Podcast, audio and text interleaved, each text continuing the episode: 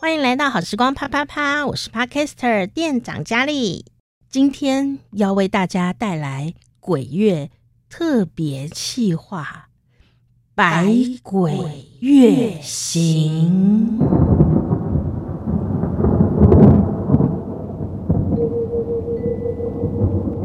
百鬼月行，百鬼月行由四十八个 Podcast 节目。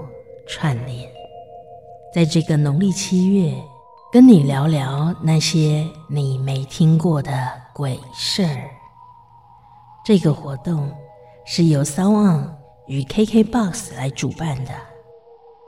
如果你不知道哪里有种，竟然想来当 Podcaster，那么你也可以使用 SoundOn。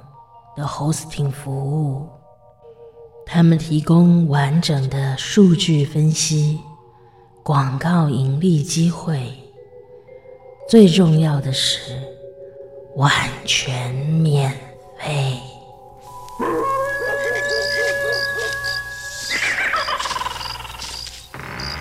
最可怕的不是有鬼，最可怕的。是数据分析上面没有人，幸好 KKBOX 有很多人，KKBOX 的会员你们有福了，KKBOX 已经开通了 Podcast 收听服务。可以直接在 KKBOX 的 App 上收听我们的节目。如果你找不到，跟鬼月没有关系，只要更新就可以了。非常谢谢我们的主办单位。今天好时光啪啪啪要讲的主题是好兄弟剧场，古早味的鬼故事，让我们打开天窗说鬼话。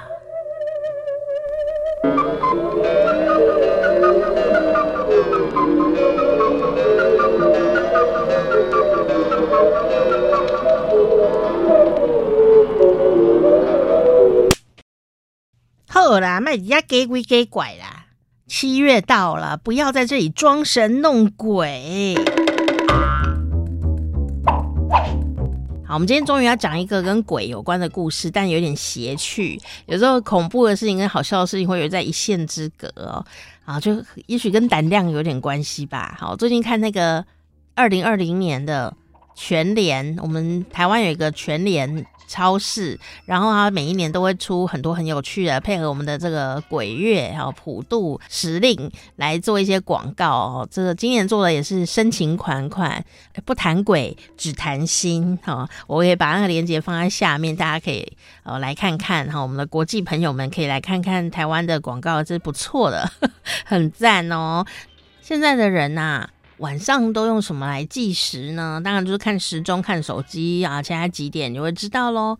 但古时候呢就没有时钟啊，所以呀、他在晚上哦会有一个职业啊，就是打更的人或打更的人啊，就会叩叩叩，三更半夜小心火烛，好，就会是更夫啊，或者是更夫，好，那这个是一个职业，他就晚上都要在路上。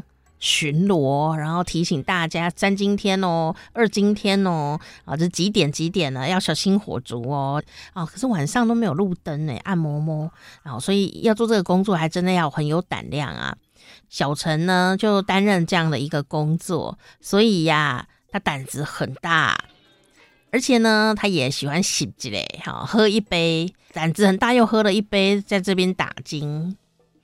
在一个月色明亮的夜晚，没有月黑风高，月亮好大的一个夜晚，他在晚上呢打更的时候，遇到了一个正妹，看起来呢大概十八九岁，非常漂亮。这个小陈就想啊，这官府禁地，如果要约会，不会选这边。而且现在这个时候，怎么会有女生来在路上呢？她一定是鬼。于是，他就决定要戏弄她一下。他就上前抓住了这个疑似女鬼的女生的手腕，就说：“小姐，这么晚了，你还出来，是没有找到喜欢的人吗？那我来。”当你老公，你觉得怎么样呢？结果这女子呢，被抓住手腕的女子呢，就说：“我不是人，我是吊死鬼。”哎，显然他没有被送肉粽。我们上一集有讲过，吊死鬼要送肉粽的台湾习俗。讲完话以后，就变成了一个狰狞、凶恶的恐怖的样子，舌头都吐出来了。结果没想到，小陈竟然抓着他的手腕不放，还没有被他吓到。他就说：“ 哎，我听说啊，这鬼可以随意变换长相哦，所以啊，宝贝儿，你就算长得丑啊，我也不会嫌弃你的。”结果这样也没有办法，女鬼觉得他很烦，但是一直被抓住。啊，怎么办？怎么办呢？啊，吓得没有办法，就换一招。女鬼就说：“你放开我，我给你钱，十五千，怎么样？”哇，小陈就说：“钱，钱从哪来？还银抓不来哦！你若给我纸钱，我不收哦。”剑桥某钱庄。有个女儿，我明天去她家作祟，你得认我当干妹妹。我让她家给你十五千钱，她的病就好了。但是。哎，你拿到钱以后，不要再阻止我在这里做我该做的事情，好吗？小陈想，十五千哎，好多哦，好哦，啊，终于放手了，阿飘终于飘走。第二天下午，哎，真的有人跑来找小陈，叩叩叩叩叩叩，然后就说。哎，你妹妹做鬼以后也太坏了吧！昨天我家小姐去看戏，回来就被鬼上身啦，怎么赶都赶不了。说一定要找到他哥哥才离开啊！就小陈当然就要装模作样啊，怎么会这样呢？我来跟你去看看啊！结果呢，就到了这户人家，刚进门呢，附在小姐身上的这位阿飘就说：“我哥哥来了。”哥哥，然后就哭。这小陈也很入戏呀，他也跟着在哭。妹妹，妹妹，你还好吗？而且阿飘就说啊：“我哥哥贫穷，你家好有钱，得给我哥哥。”十五千钱，我才能走。主人没办法，好吧，好吧，十五千钱啊，你如果说到做到也就好，然后，就把钱呢如数的给了小陈，立刻他们家小姐的病情就好了。小陈就像莫名其妙的 骚扰了鬼以后呢，就赚了十五千钱呐、啊。就过了三天啊，就听说官府的附近啊，有个妇人上吊死啦。嘿，果然要上蚂掌啊，果然要送肉粽，对吧？啊，原来呢，就是刚那个上吊的阿飘，他在那边抓交替，但是呢，居然被小陈在那边从中作梗，害他晚了三天，所以呢，先把他打发了一下，哈哈哈，让他赚了一笔呀、啊。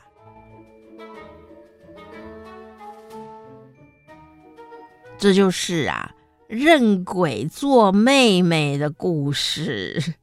这个故事呢，就来自哦袁枚的《续子不语》，就《子不语》第二集，然后里面呢，我很喜欢看袁枚的《子不语》系列，他真的什么都敢写，他也没有要教忠教孝的意思。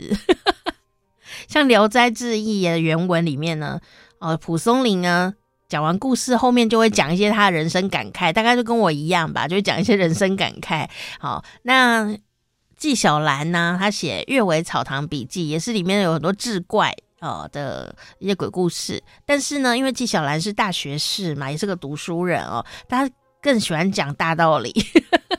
那袁枚是一个很奇妙的人，他什么都做，也是艺术家，然后也是双性恋，然后他是一个很不羁的人，然后也写那个美食的呃杂记哈。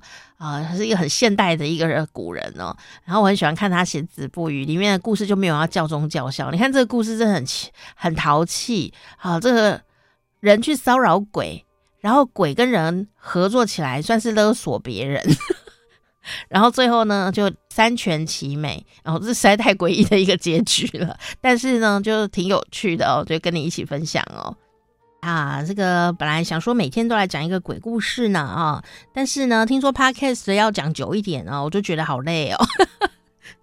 你知道一个人要讲三十分钟的鬼故事到底有多累吗？就是要一直在惊吓状态里面三十分钟。好啦，但我今天还是要真的讲一个古古古早味的鬼故事啊，我相信你应该很少听到哦，因为我也是觉得它很有趣，有趣。好，这个故事是这样子的哦。故事有点远，然后也有点久，所以你不用太害怕哈。啊、呃，这个地方叫做登州，登山的登是呃中国大陆呢这个古代的一个州啊、哦。那始于武则天的那个武周时期。那登州呢在山东半岛的东边啊、哦，那也是。呃，要往辽东啊，往朝鲜半岛的海洋的这个海洋道路、海道的一个交通的起点，这个地方呢就产盐啊，因为它靠海啊，产盐，然后呢还有一些渔获哦，就这个地方叫做登州。故事就发生在这个地方，登州的某个县呐、的县令，然后就像县市长一样，他奉旨进京，有一个姓金的候补官员呢。就去替他管理政务。金县令啊，带的行李很少，仆人呢也很少，就两三个。哎，但是啊，他非常非常的爱喝酒，甚至哦，因为以前的县令啊，不只是要当我们现在的县长、市长，他还要当法官，对吧？所以呢，他要断案子。断案子的时候，他也要把酒壶很大的酒壶放在桌子上。心情好，喝得开心，哎，通通从轻发落啊！心情委送的时候，不爽、不开心、不 happy，哎，先打二十大板呐、啊！哇，不开心呢，就棍棒交加，痛责人犯哦。喝酒办公已经很讨人厌了，但是他一喝酒，心情好或不好，竟然影响了判决的过程。还有的人就是甚至就让莫名其妙被打，或者是呢，啊，明明应该要判重罪的啊，就因为他喝得很开心啊，就从轻发落了。哦，这个真是很没有法治的概念啊！应该叫他听一下法客电台啊。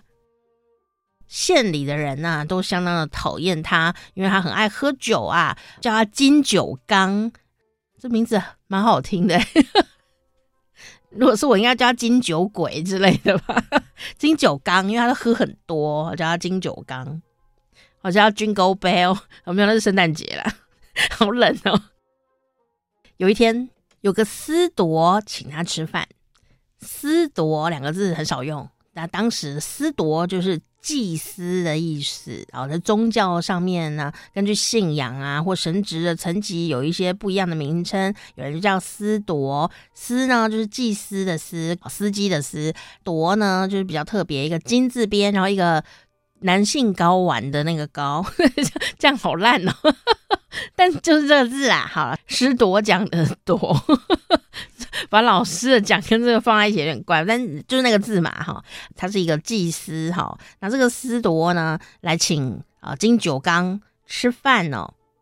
回去的时候呢，哦，他喝很醉啊。当然呢，醉翁之意不在饭，就是来喝的嘛。啊，啉个烫害，哦，喝到一个不行啊。回去的时候就醉倒啦，歪在椅子上啊，连轿子呢，哦，都没有办法上啊，就整个啊瘫在一个椅子上。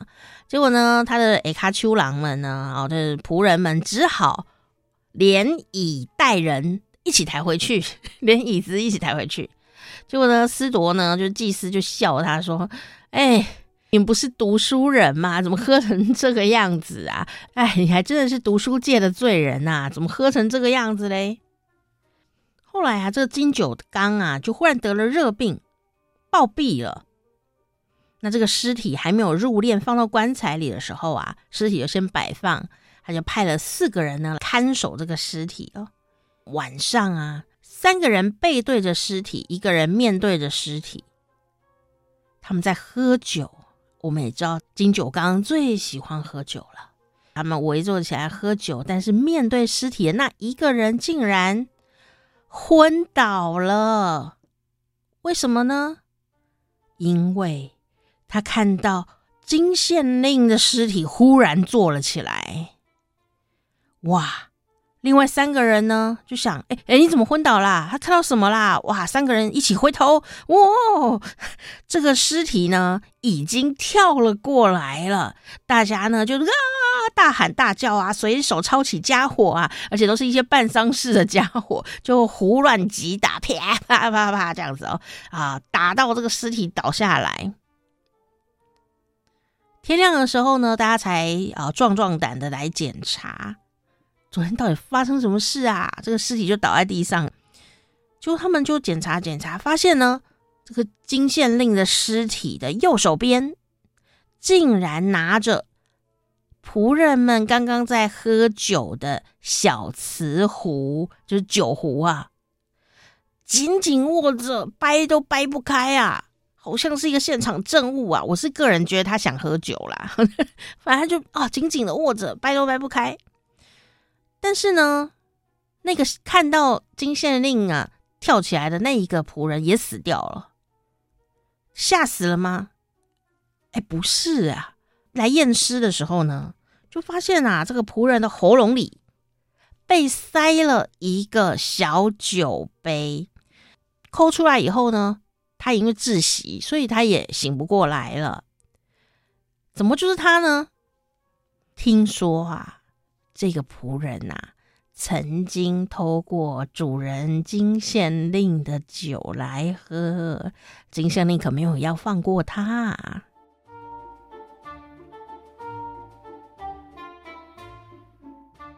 这个故事呢，出自一本大家比较陌生的书哦。通常我们讲到呃志怪小说、笔记小说啊，你很多想要什么《聊斋》啊等等的哦。但是今天这本呢、它是小豆棚。在小豆棚这本书，就豆子豆棚就是棚架的棚哦，一个木字边，然后呢小朋友的棚这样哦。然后小豆棚，小豆棚呢是一本清朝的。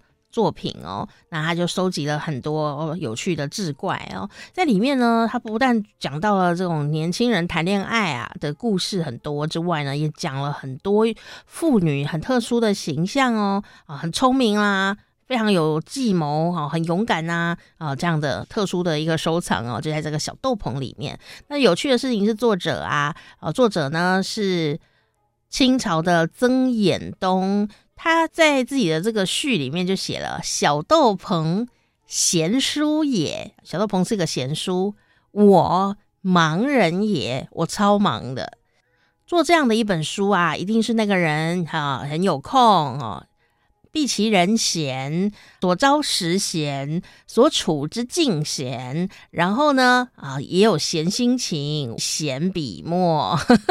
就是说啊，要写这本书呢，这本闲书啊，一定要我很闲哦，然后刚好要有空哦，然后这个地方也蛮悠闲的啊，而且呢，我有这样的一个闲的心情来写这个闲书。但是呢，我实在是有够忙的啦，我呢要帮秀才忙学业，帮穷人啊，还要当政府官员呢啊，来帮这些人呢忙衣食。哎，我哪有空啊，写一本十余万言的闲书。呢，我真的没空啊，所以呀，我就算是有空啊，也没什么机会忙里偷闲。但是呢，我怎么会有这本书啊？啊，我也不太知道啊。但是因为我呢，平常喜欢听人讲闲话，有时候听到一些怪怪的事情，也很想写下来。我就在这个很忙的时候呢，啊，把它做了一点小笔记，竟然呢，也就啊写出了一本书来了。就是一个非常忙的人。让后世的人知道他超忙的曾衍东，但是他仍然留下了这一本有趣的闲书啊，就是《小豆棚》。不过你可能不知道曾衍东是谁哦，他其实呢生于清乾隆十五年（一七五零年），他很有才华，但个性蛮倔强的哦。他也是画家啊，也是举人，然后呢也是杂剧家。那六十三岁那一年呢，他断案，结果触怒了巡抚，但是呢，他竟然在六十三岁的时候，他竟然坚持我可以不干，但这个案子我不会改判决啊。结果最后呢，就被降罪罢官，流放了温州。后来呢，啊，不知道什么时候就客死在异乡，就在温州过世了。你可能会想说，他一定是什么天才人呐、啊？哦，所以随便考都考上啊，他说不屑啊。其实不是的，一生都很坎坷啊。呃，曾衍东呢，这个人个性很率直，又有一点倔强哦。这一生大部分的时间都浪费在啊、呃，应该不能讲浪费，耗费在科举考试上面。用现在的话讲，就是他一生都还考公务人员呢，但是都考不好，仕途很不济呀、啊。那、等到呢，他快要知天命了啊，就五十知天命啊，这个时候都要五十岁了，他还是没有考上公务人员，才由别人举荐他，好、哦，他才到湖北呢来当个县令。考试考五十岁，古人这样算老的了呢。啊，到了六十三岁那一年，好不容易当官了，就到六十三岁那一年，又因为刚刚那一件事情哦，啊，跟。他的上司发生了争执，降罪罢官，流放温州，所以你就可以大概理解他的个性。但他也非常喜欢看蒲松龄的《聊斋志异》哦，所以在小豆棚里面呢，也有讲说，哎，其实啊，他也是看《聊斋志异》，然后呢，把它做了一些哦孵化出来的新的一个剧情哦，也是蛮有趣的。小豆棚里面呢，就有一种呢，因为你知道，他应该当官当得不是很开心哦。因为人生常常有磨难，所以小豆棚里面除了记载很多的奇人异事之外呢，里面也常常讲到政治的腐败，官场多黑暗呐、这个吏政啊有多么的残暴啊，地痞流氓多么坏啊，还有我们大家忍耐呀、忍很久啦，这种普罗大众的心情哦。但是因为呢，曾衍东的生活时代啊，其实已经呃到了乾隆晚期了，大清国的这个国运是由盛转衰的。所以呀，当一个国家由盛转衰，也不知是前因还是后果。总之，在这个封建社会里面，就会有各种的弊端层出不穷。好，所以社会的矛盾也会越来越严重。那政治的腐败呢，啊，也已经开始出现一些呃烂牙这样子哦。所以呢，你会在这一个鬼故事里面啊。感觉到什么呢？就是官场的腐败这件事非常的严重哦。但是呢，哎，这些做手下的人也不是太干净哈。短短一个小故事啊，其实就已经看出了很多的时代背景哦。那比起小说创作啊，其实呢，曾衍东也是被誉为是，有人就说他是清朝漫画先驱，就华人的漫画先驱。然后华人的漫画先驱，很多人会想到丰子恺，可是事实上，丰子恺也受到曾衍东的影响哦，所以他的画画的艺术反而影响更深远哦。他的个性呢，就是很艺术家啦，很艺术家。孤冷倔强啊，艺术创作呢常常推陈出新，然后他有自己的风格，跟人家都不一样哦。他就把传统的诗书画印印章重新整合，明明就是同样的元素，但是他组装出像漫画一样的东西好。那也写这种很直白的诗文，然后有时候你会觉得很有趣。可是呢，这个直白的诗文跟他的书法。啊，写的很好的书法结合在一起，又有觉得一种很特殊的情怀，好，有一种境界在那个地方哦哦，所以呢，他在这一些感觉像古代漫画的过程当中，真的也是继续的刻画众生，然后画出很多世态炎凉哦。所以呢，清朝啊，反正说啊、呃，任熊、丰子恺、齐白石的创作，其实都受到他的影响。那我们现在都有那个减法美学。就是买东西不要多，就是用减的。画画也是一样，用减的，不要再增加减法的这概念。其实呢，从他这边就已经出现了，叫做减笔画法，加减乘除的减，所以也是开创了这个中国近代的漫画的一个先河。通常呢，他署名都会写七到四。道士的泱泱泱那个道士，一二三四五六七的七啊，七道士。所以你在看他的啊、这个作品的时候呢，啊、也就啊、会看到他的署名就是七道士哦，或者七如啊，如意的如。那为什么叫做七如呢？哎，它其实啊，你知道古人都很多含义的啊啊，就是说花酒琴棋诗字画，无不如心，什么意思？啊，赏花啦，喝酒啦，弹琴、下棋、写诗、写书法、画画，每一件事情我都是啊，很如意呀，啊，就很开心呢，啊，所以他就叫做七如。但是事实上啊，他真的一生是七不不如意，没有那么如意，因为他每一天柴米油盐酱醋茶，开门七件事都不如意，事事的不如意，老来穷。又苦，然后客死异乡，其实很可怜哦。可是呢，他活很久哦，在古代啊，他活到了快要哦八十岁，真的是也蛮厉害的。这么的辛苦的一个人生，如果用现代人角度来看，你就知道这个艺术家的性格，要在官场当官这么的不容易啊，然后也考试考得这么的辛苦，但幸好他。虽然开门七件事，柴米油盐酱醋茶，样样都不得意，可是他还是把他自己喜欢的事情哦，把它做起来了，就是做那个画画的事情啊，写小豆棚啊，所以我们现在又可以认识他了哦。所以在艺术的成就上，反而呢让他留名下来，我觉得这是啊特别我们可以去观察的一个事情哦。诶，不是要讲鬼故事吗？怎么后来变得很严肃？但我很想知道这个人到底是谁啊，所以就来查了一下，就发现哇，是个有趣的人呢。好，所以呢，这个是小豆棚哦的作者，然后他画了一幅画也相当有趣哦，就是很像漫画，一个水墨画，然后画四个人在扛轿子。那他画的画是没有背景的，所以很像漫画。以前的人不是后面还要画一些什么树啊、石头啊、山啊等等，他都没有哦，就白的这样哦。他就直接画他的主要人物。这主要人物呢，不是什么达官显要，就四个人在扛轿子，然后轿子里面有一个人呐、啊，就是这个官员探出头来哦，他在坐轿子。结果呢，他就提笔写这个画的解释，这样，因为漫画都要图文并茂嘛，他就写什么呢？第一，微观托世，就是说，第一个扛轿的人在前面露出一副很了不起的样子，哈，好像他才是官一样，就一种狐假虎威的味道。第二只怕放屁，你没有听错。害我一直看那个图，那个人是不是很想放屁？你知道我们有时候在忙，然后跟很多人在一起的时候，又没有戴口罩，那你就会又很想放屁呀、就会一直要忍屁的样子。所以他画的那个人呢、我就一直看他有没有夹紧这样。第二只怕放屁，第三昏天黑地，我就看第三个人在干嘛？第三个人是扛轿子的后面哦，扛轿子的后面，那他在干嘛呢？他一副很想睡啊，快要睡着的样子啊。第四。大手小手顾盼。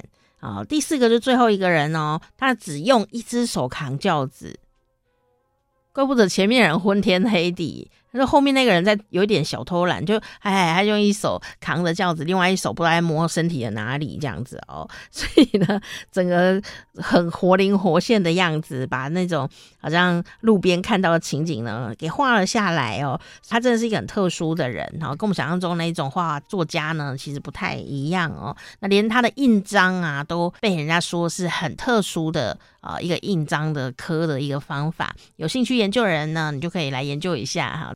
曾衍东的画，我们这个 podcast 的封面呢、其实就是他的画作。有人想放屁的画的作品。好啦，今天的百鬼月行是不是很有气质呢？好啦，不要在路上随便认个妹妹好吗？好，他不一定会帮你赚钱。很多人，台湾很多人哦，呃，意想不到的很多人哦，都请鬼在帮忙赚钱。哦，很夸张，嗯，我有一个这个朋友，他是做师姐的，就是在帮人家这一盖啊，什么就做一些法法法事，不是法律哦，法事的一些人哦，啊，他就说他会，他就是会画符啊，那那样子的一个工作，很专业的工作，他就跟我讲说呢，啊，有一次啊，去一个房子啊，然后这个房子就是分租。的套房那一种的哦，像什么叉叉学社啊那一类的哈啊，结果啊，他去以后，哇塞，因为他们身体比较特殊哦，他发现每一户啊都有人养小鬼，诶，就在那一栋房子里面，害这个师姐呢就要假装啊，因为房东的要求嘛，哦房东请他来，就要好像在贴每一户的春联一样，但是那个春联后面都有那个呃符。哦，就是保平安镇宅的那一种符，这样。他说啊，天呐，过年画那符，画的手都要断掉啊，好多间哦，这样。嗯、呃，那很真的很多人在养小鬼哦，那这个东西也蛮奇妙的，就请鬼赚钱哦。我个人觉得实在是有没有没什么道德，因为嗯、我也觉得这些鬼很可怜哦，还要被你这样使用哦，又没拿到钱这样。但是呢，呃，我就问这个师姐说。以前我们在读那个民间故事还是什么故事里面，都很清楚的写养小鬼就是会暴毙呀，会衰小这样，但是 很衰啊，哦，可能是不得好死诶，我只是蛮害怕的，因为你既然相信这个世界观，你相信呢这些小鬼会帮你赚钱哦，那你就得相信小鬼会带来的效应是什么啊？你不会只相信一半吧？哦，一定有有进有投资有风险嘛，有进有赚有赔的啊，一定是这样。但是呢，我就问师姐说，那为什么他们不顾死活也要请人请小鬼来帮忙？这样，就师姐就问我说，如果你呀啊，本来只能赚十块，然后养小鬼以后可以赚一千块，每天你的这么大的一个巨大落差，你会不会养小鬼呢？啊、我就忽然懂了，这不是我会不会的问题呀，这是一种哇，可以赚大钱啊，发大财啊，这样的一种利益概念。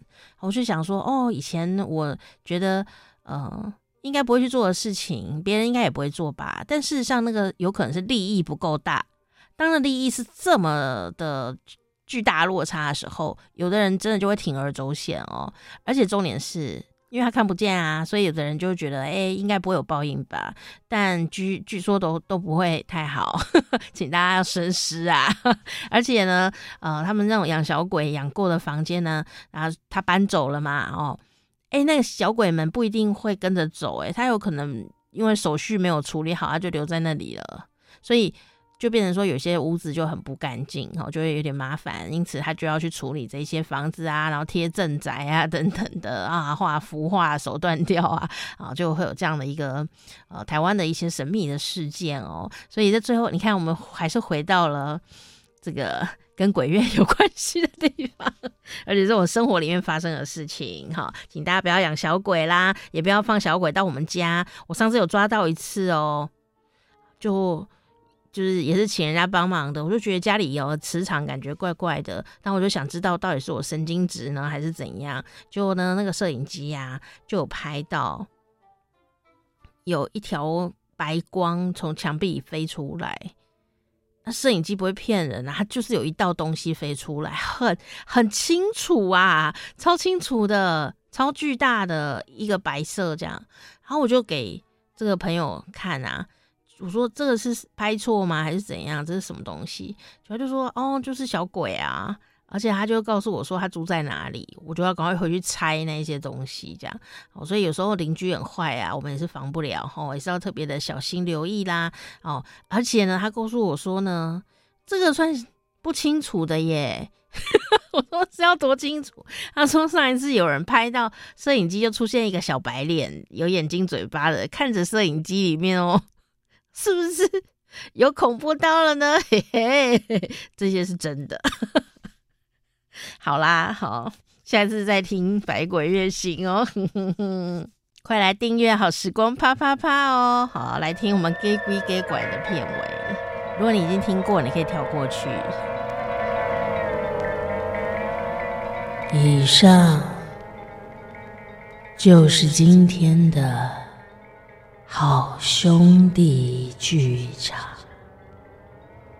同样做这个主题的 Podcaster，还有超红的圣结石、圣洁实话实说，以及百分之九十六适合你哈电影。以及欧魔的垃圾声，还有欢迎光临芝麻小事。如果你还听不够，店长佳丽还跟你推荐人渣文本。特辑开讲政治鬼故事。听说竞选总部很多都是凶宅。嗯嗯嗯。说到政治，不管内鬼。外鬼，内神通外鬼。总之，政治常常有鬼。半夜不做亏心事，夜半不怕鬼敲们。你还不订阅？难道不算亏心事吗？没有订阅，好时光啪啪啪，你敢回头吗？